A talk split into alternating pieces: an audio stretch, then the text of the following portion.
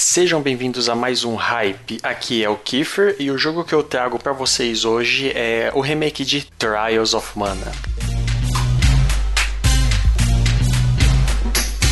É um jogo que lança dia 24 de abril desse ano e ele é o remake de um jogo de setembro de 95, sendo que ele é a continuação da saga of Mana, que faz parte de uma franquia da Square. Ele foi lançado para Super Nintendo e o maior diferencial dele, não só dele, mas da franquia inteira, é que ele se trata de um, de um action RPG com batalhas em tempo real, bem igualzinho ao, aos Zeldas da, da mesma época. E, então, ao longo dos anos, a franquia continuou com vários lançamentos, vários remasters e também remakes.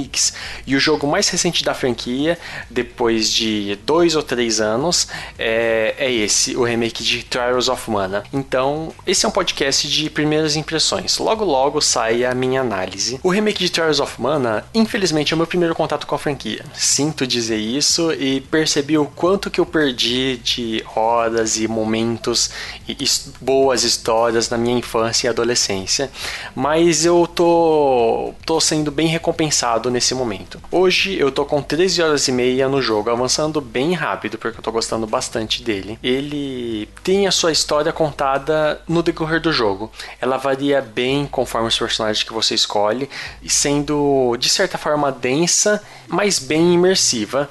Então não vou, não terão spoilers aqui. O jogo é construído em cima de um mundo em que uma deusa, a deusa da mana, responsável pela criação da espada da mana e por selar oito feras divinas em oito pedras de mana, ela tá dormindo, tá descansando em forma de uma árvore e o poder conhecido como mana tá começando a diminuir. Sabendo disso, várias nações estão à procura das pedras da mana para conseguir poder físico e político e assim sobrepujar as outras nações. Então, dependendo do personagem que você escolhe, a nação inimiga, os aliados e muitos outros fatores são alterados, o que dá um, um grande fator replay ao jogo. A forma com que a história é contada, ela é bem padrão para um RPG. As coisas vão acontecendo, os NPCs indicam o caminho que você deve fazer de uma forma bem linear mesmo. E bom para uns, ruim para outros, não tem missões secundárias, ou seja, é totalmente direto ao ponto. Por não ter missões secundárias, nós podemos pensar que isso é ruim por fator de exploração no jogo, mas não é. O jogador que explora, ele ele tem ele é premiado com itens, consegue carregar sua vida, seu MP e sua barra de especial e principalmente pode encontrar o pequeno cacto, que, bom, semelhante aos Koroks no Breath of the Wild, o fato de você encontrar o pequeno cacto, ele dá alguns benefícios aos poucos pro, pro jogador. Geralmente não são itens, são realmente alguns benefícios que, que você consegue mesmo, como uh, uma porcentagem maior de experiência, descontos nas lojas e por aí em diante. Sobre a jogabilidade dele, bom, quem me acompanha sabe que eu gosto de jogos com jogabilidade complexa. E o meu maior exemplo disso são os jogos da franquia Xenoblade. Tanto o primeiro como o X, que eu não joguei, mas sei que tem uma jogabilidade bem complexa, e, e o 2 também. Então, neles existem uma complexidade tão grande de tantas opções, tantas configurações diferentes, e no momento que você consegue se entender e dominar cada uma dessas opções, para mim é muito satisfatório. O Trials of Mana, ele é um pouquinho mais simples e mais direto, mas ele não deixa de ter só sua própria complexidade, que é fo focada no fator action RPG, nas escolhas de, das classes, evoluções, companheiros, escolha dos upgrades. Da mesma maneira, em compreender cada ponto desse, cada ponto de cada elemento do jogo se torna muito gratificante para mim. No momento que eu consigo masterizar essas essas opções, consigo dominar o jogo, jogar na, nas mais maiores dificuldades sem problema, isso é muito satisfatório para mim. O jogo tem uma certa semelhança com jogos hack and slash, porque ele tem ataque forte, ataque rápido, combos terrestres, combos aéreos, magias, ataques especiais, esquiva, pulo e igual muitos outros jogos, a esquiva é essencial, bem como posicionamento no campo de batalha e noção dos monstros ao seu redor. Para quem jogou Bayonetta ou Devil May Cry, é mais ou menos isso. Você tá andando por lá, aparecem os monstros, fecha, aparece uma área limite, você tem que derrotar os monstros para poder sair dessa área limite. Mas também diferente, os monstros não surgem, os monstros já estão lá. Assim como nos RPGs por turno você consegue sair da batalha, aqui também dá. É só você ficar um tempo, um determinado tempo na área limite. Aí você sai da batalha. Então, Tales of Mana é, é meio que uma mistura entre hack and slash e RPG, mas com elementos bem mais sutis de hack and slash, sendo tendo uma jogabilidade mais mais como eu posso dizer, lenta, mas não cadenciada, ou seja, ela não é separada por turnos, mas ela tem o um foco na ação, mas não tanta ação como Bayonetta e Devil May Cry, por exemplo. Ele é um jogo bem equilibrado. Para quem já tá acostumado com Souls-like, eu recomendo jogar até no hard, porque ele não tá sendo um jogo difícil. Eu tô jogando no hard, não tá sendo um jogo difícil. É só saber os momentos certos de esquivar. E ah, esse aqui vai pro Tovar. O jogo, infelizmente, tem muitos problemas com a câmera nos momentos da batalha. Quando você mira para um inimigo, essa, essa mira ela não é tão intuitiva, a câmera fica muito perto dos personagens e não é possível diminuir tanto o zoom. Então, em alguns momentos você vai estar tá com derrotando o um inimigo, mas tem três atrás de você e você não sabe que tem, eles estão atrás de você. Então você depende muito dessa uma noção maior de posicionamento daquilo que você dos inimigos que estão ao seu redor e também tenho cria uma grande dependência dos seus amigos, porque às vezes os monstros atrás eles acabam matando e você não vê.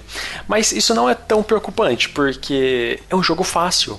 Mesmo jogando no hard, ele é um jogo fácil. Eu até gostaria que tivesse uma dificuldade maior para poder ter um desafio real. Que desafio real você só vai ter nos bosses mesmo, nos, nas criaturas normais é só são criaturas normais pro jogo. Então, ele tem um ponto negativo nessa na câmera, mas por ser um jogo fácil, levar algumas alguns hits dos inimigos não fazem tanta diferença assim, nem nos bosses que são que tendem a ser mais difíceis. O, sobre os aspectos artísticos do jogo, ele é bem o visual é bem típico dos RPG da Square com personagem cartoonizado, sexualização das vestimentas femininas.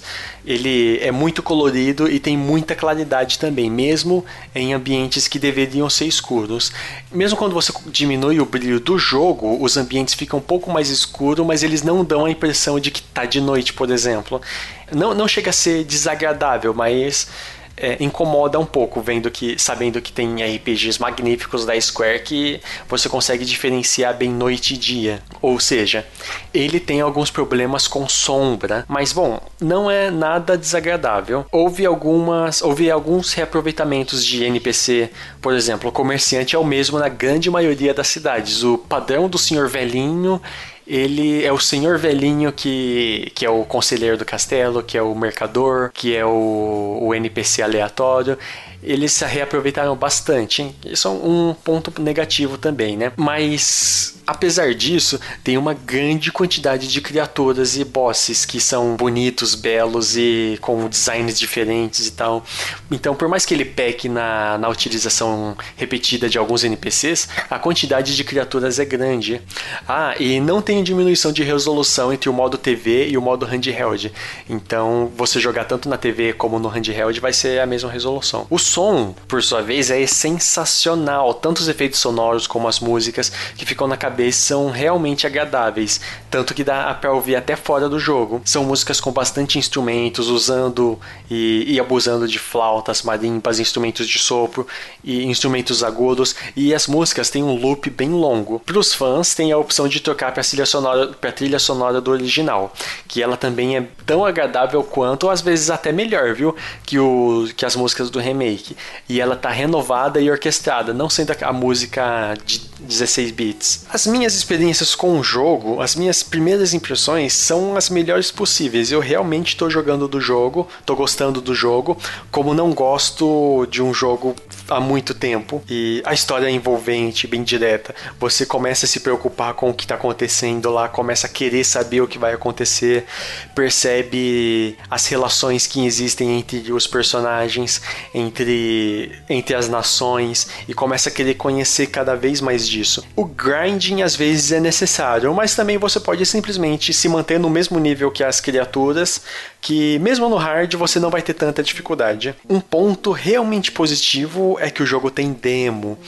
E na demo você consegue escolher os seis personagens disponíveis, começar a sua própria história, voltar, testar e, no, e se você gostar, no momento que você comprar o jogo, você pode tem a opção de continuar aquilo que você avançou na, na demo. Então, caso você compre o, jo o jogo, você não perde o tempo jogando que jogou na demo. E é um jogo muito bom, o valor tá é de 40 dólares. Você no momento que estamos, o dólar tá bem caro, mas tem opções de para poder trocar de país e tal para conseguir o jogo por um pouquinho mais barato. E eu tô gostando muito, então eu recomendo que vocês baixem a demo, é, analisem os fatores que podem gostar ou não tentem entender o jogo, ver a história, pesquisar sobre os personagens. Podem tirar dúvidas comigo também, que eu tô mergulhando bastante no, no lore do jogo, no, no lore dos personagens, do, dos jogos ao redor, dos jogos anteriores também. Então é isso, pessoal. Obrigado por me ouvir. Logo logo sai a análise completa do jogo. Valeu, falou!